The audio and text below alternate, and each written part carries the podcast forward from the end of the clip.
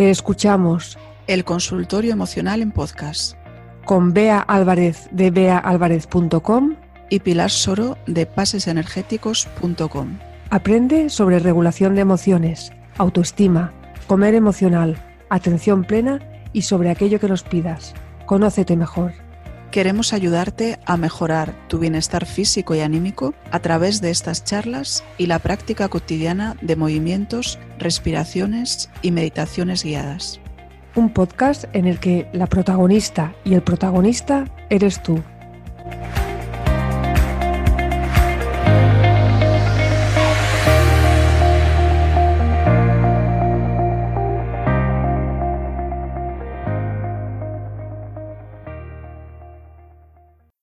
Mira, hoy te traigo un caso que hemos recibido en el formulario. Es una frase, pero para mí una frase interesante, ¿eh? porque dice mucho. Eh, dice, quiero confiar más en mí misma para poder aprender un idioma como el inglés. No, no nos dice nada más, ni la edad, es una mujer, no dice absolutamente nada más, pero a mí me ha hecho mucho que pensar porque me siento bastante identificada. Bueno, pues nos viene muy bien también porque así podemos escarbar un poco más ahí, ¿no? Y nos puedes contar también tu experiencia con este tema. Sí. Que le ocurre a mucha gente, porque ahora mismo el inglés es importante y es cierto que no es fácil. No es fácil aprender un nuevo idioma. El tema es por qué una persona puede tener falta de confianza en aprender una habilidad nueva. ¿Qué opinas tú, Pilar? Yo es que toda la vida he pensado esto. A ver, como yo no estudié inglés en el instituto, estudiaba francés y luego no estudié inglés, pero siempre ha sido como mi asignatura pendiente y siempre he pensado que quiero aprender inglés. Pero también siempre he pensado que, es muy difícil, es muy difícil. Ya desde de pequeña pensaba que era muy difícil cuando veía las películas, que es un idioma que me cuesta entender. Usan, no sé, las palabras me parecen que, no se entienden bien. Y entonces toda la vida he creído esto, que el inglés no es para mí, pero pero pienso que es una creencia equivocada, la verdad. Claro, ahí sería bueno tomar conciencia de cuál es tu motivación para aprenderlo. ¿Qué va a hacer por ti el inglés cuando tú lo aprendas? Bueno, para mí es muy importante porque sé que me estoy perdiendo cosas muy interesantes. Por ejemplo, en la web hay muchos, muchos estudios científicos que me interesan y que hay mucha más cosas escritas en inglés. Luego las películas y luego para viajar. Para mí el inglés es algo que deberíamos de saber todos. Y me estoy perdiendo cosas. Y, porque es como un reto, ¿no? Porque como siempre he pensado que no era para mí, pues no. No quiero que sea así. Claro, es eh, importante tomar mucha conciencia de para qué lo estás haciendo en cualquier cosa que queremos emprender en la vida y más cuando algo es difícil, porque todo tiene un coste a pagar. Y el aprendizaje de un idioma va a llevar tiempo, va a llevar esfuerzo, va a llevar frustración. Y si estamos dispuestos a pagar ese coste es porque nos va a traer algo muy bueno después también. Como tú has dicho, poder leer investigaciones que te interesan mucho, poder viajar, poder superar ese reto. Y lo que tú has dicho también sobre las creencias es importante porque ahí está un poco la base, ¿no? De quizás de la falta de confianza la falta de confianza puede basarse en algo real, porque realmente uno tenga unas enormes dificultades para aprender un idioma. A lo mejor hay una auténtica falta de, eh, no sé, de habilidades, o... pero generalmente suelen ser creencias que no están basadas en la realidad, eh, como las que tú has dicho, ¿no? De es muy difícil. Sí, es que yo me doy cuenta de que he perdido mi tiempo teniendo estos pensamientos. O sea, como los he creído firmemente y me los he repetido durante bastantes años, todos estos pensamientos han generado que no me ocupe de, aprender el inglés.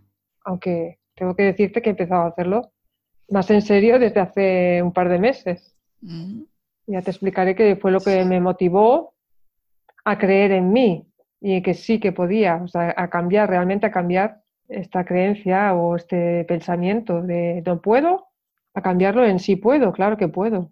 ¿Por qué no? Estas creencias, quien nos esté escuchando y pueda sentirse identificado, creo que le vendría muy bien escuchar cuáles suelen ser el tipo de creencias que restan confianza.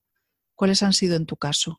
Bueno, ahora mismo, por la edad que tengo, pienso que, que tengo menos memoria, que principalmente que tengo menos memoria, que retengo menos las palabras. Creo que esto es lo principal y que, bueno, también te podría decir que, tengo, que no tengo tiempo, pero eso sería ya un poco de excusa, porque si no tengo tiempo todos los días, sí que tengo tiempo durante la semana. Sí, yo creo que los, estos pensamientos excusa suelen aparecer después de que nos hemos generado o de que ha aparecido la falta de confianza, que empezamos a desmotivarnos y entonces aparecen ya las excusas. Si vamos a la raíz y tenemos confianza, tenemos motivación, las excusas empiezan a desaparecer por sí mismas.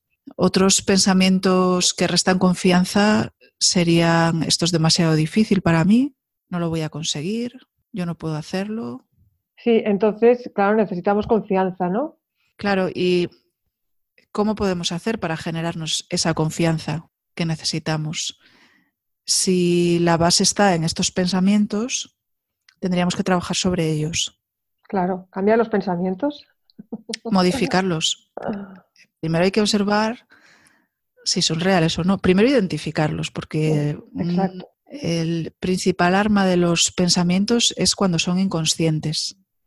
Su principal arma para manejarnos, para llevarnos por donde ellos quieren. Si ni siquiera te das cuenta de que están ahí, te van a llevar por ahí. Entonces lo primero es hacerte consciente de cuáles son esas ideas que te están haciendo perder confianza. Una vez que te has hecho consciente de ellas, lo siguiente es no creértelas sin más. Uno de los problemas también con las creencias, creencias irracionales o creencias limitantes, es que son tan familiares para nosotros porque nos acompañan desde que somos muy pequeños generalmente. Solemos instaurar una serie de creencias en la infancia, en la adolescencia y ya con ellas el resto de la vida. Y lo vemos como algo tan natural que en, ningún momento nos cuestionamos que puedan no ser ciertas. La, la verdad es que tienen mucho poder, ¿eh? Tienen un enorme poder. No tiene nada que ver que en una situación tú pienses una cosa a que pienses otra distinta, te vas a comportar diferente. Y porque también tienen una influencia sobre nuestras emociones, los pensamientos. Si pensamos en un triángulo y en cada esquina ponemos, en una esquina ponemos pensamientos, en otra emociones y en otra conductas o acciones que realizamos, los tres vértices se influyen unos a otros. Lo que estás sintiendo en un momento dado afecta a lo que piensas y a lo que haces. Lo que haces afecta al pensamiento y a la emoción. Y bueno, y así se van influyendo. Entonces, claro, cuando vemos que nos estamos comportando de una manera que no es beneficiosa, como en este caso el objetivo de aprender inglés, y ves que te pones y lo dejas, y ves que pierdes el hábito, ahí en ese vértice, en ese triángulo, hay que ir observando cada vértice que aparece. Y si lo que aparecen son pensamientos poco realistas que te están desmotivando, que te están haciendo perder la confianza, puedes actuar sobre ellos para que te ayuden en lugar de eh, impedirte ¿no? hacer esto. Eso sí, siempre digo que no hay que contarse mentiras. Lo primero que tienen que ser los pensamientos es realistas. Sí, pero si te lo has dicho toda tu vida. Te lo crees como si fuera la verdad más absoluta que te han dicho que tú no vales para aprender inglés o que no vales para los estudios. No es verdad. Pues no tienes que pensar ni que es verdad ni que no, comprobarlo. Vale, claro. Ir a la realidad, hacer experimentos. Intentarlo. Por ejemplo, intentarlo, hacerlo, es ya un experimento en sí mismo. Es no creerte lo que hay en tu mente, sino hacer experimentos de realidad, pruebas de realidad. Bueno, yo voy a ver si esto es verdad. El pensamiento de esto es muy difícil, puede ser una realidad. Pero que algo sea muy difícil no significa que no lo podamos hacer. Simplemente puede significar que le tienes que dedicar más tiempo o que te va a llevar más tiempo. Es verdad que hay gente que tiene más facilidad y otra que menos. Si tú eres una persona para la, que, para la cual es difícil aprender un idioma nuevo, no tienes que contarte lo contrario. Pues es verdad, esto, esto para mí es difícil. Bueno, pues lo único que significa es que pues tendré que buscar un método que para mí me lo facilite o que tengo que dedicarle algo más de tiempo o que me llevará más tiempo. Mira, a mí, me animó mucho una conferencia que escuché en el TED. Era una, conferencia, dejar el enlace, donde habla sobre, sobre las personas que aprenden muchos idiomas, los políglotas, que realmente ellos dicen que no son personas diferentes a las demás, sino que, que ellos han aprendido o aprenden porque se divierten aprendiendo. Importantísimo eso. Entonces, ellos dicen de sí mismos que no son genios y, y tampoco tienen trucos para aprender idiomas, ¿no? Sino que, simplemente descubren maneras de disfrutar del proceso de aprender. Y es muy interesante. Y luego te explica que también, o sea, cada uno tiene una manera de aprender. Y hoy en día, con los recursos que tenemos para aprender inglés, es más fácil. Están, mira, los vídeos de YouTube, las películas en inglés, los podcasts, las aplicaciones. Yo misma me he comprado dos aplicaciones en la tablet y me, me gusta mucho porque estás aprendiendo con nativos, eh, ves, ves el proceso, o sea, ahora voy por el tema 14, ves que hay una evolución y, estas aplicaciones son inteligentes, o sea, se dan cuenta de dónde fallas y te vuelve, te vuelve a aparecer la frase o la palabra, te hace repetir dónde has fallado. Luego también tenemos el Skype, que podemos contactar con personas de todo el mundo. O sea, ¿qué recursos hay hoy en día? Podemos ir a una academia, aprender inglés. El problema no es ese, ¿no? El problema es que empieces y sigas. También podemos empezar con mucha ilusión, estamos una semana todos los días una hora, pero a la semana siguiente, ¿qué pasa? que te sale algo, no puedes, ya aquella semana ya no haces nada. Que me ha encantado esto que has dicho de que aprender divirtiéndose. Me parece esencial para cualquier aprendizaje o para cualquier hábito que queramos coger.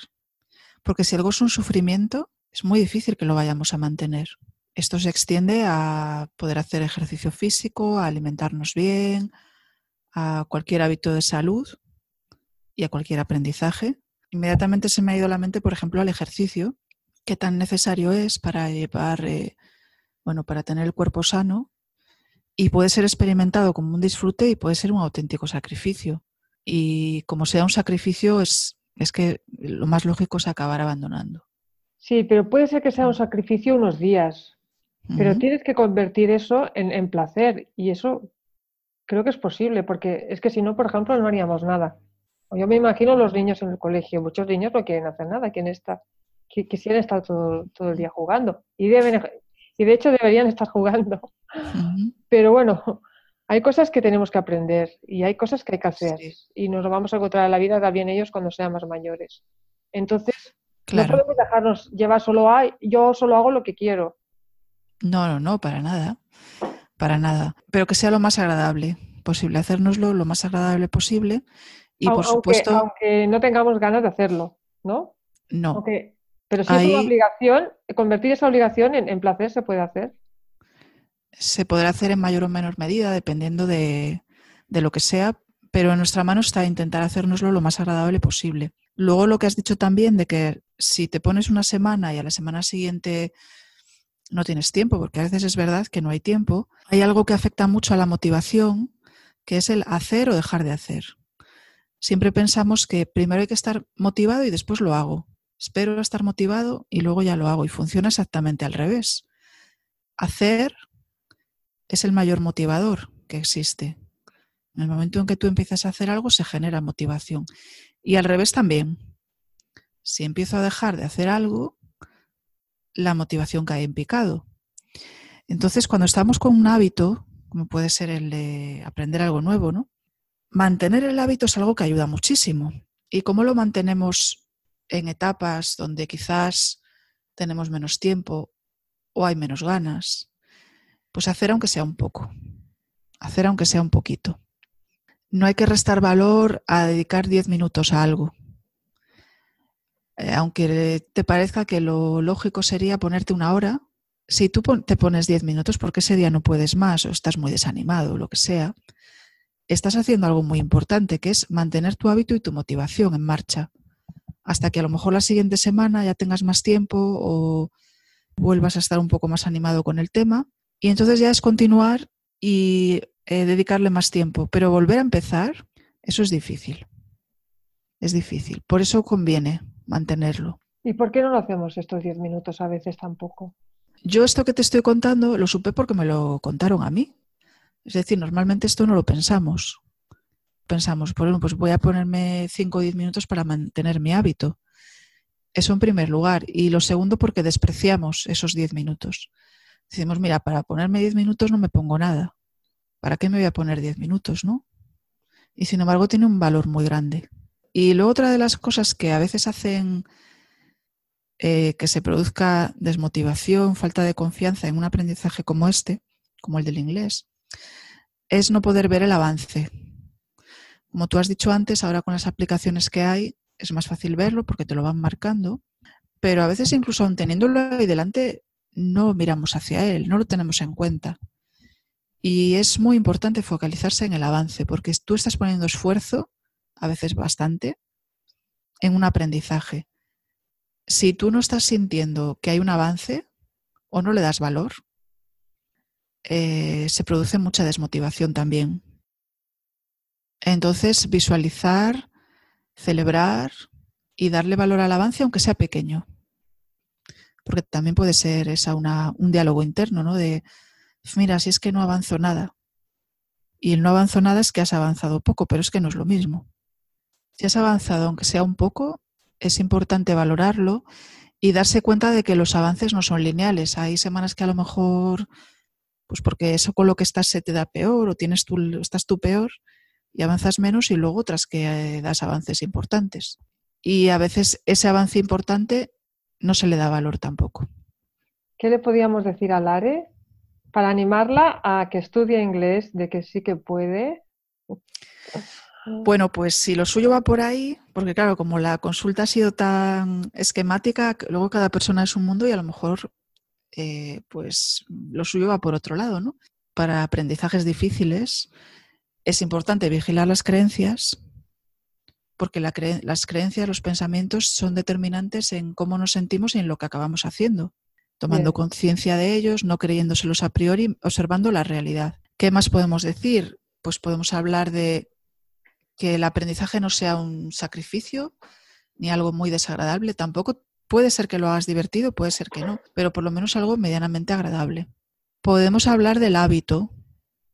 El hábito para mantenerlo, hay que hacer eso, mantenerlo. Que lo importante no es ponerse mucho tiempo, sino cada día. O bueno, si te has propuesto cinco días a la semana, pues esos cinco días a la semana o el tiempo que sea.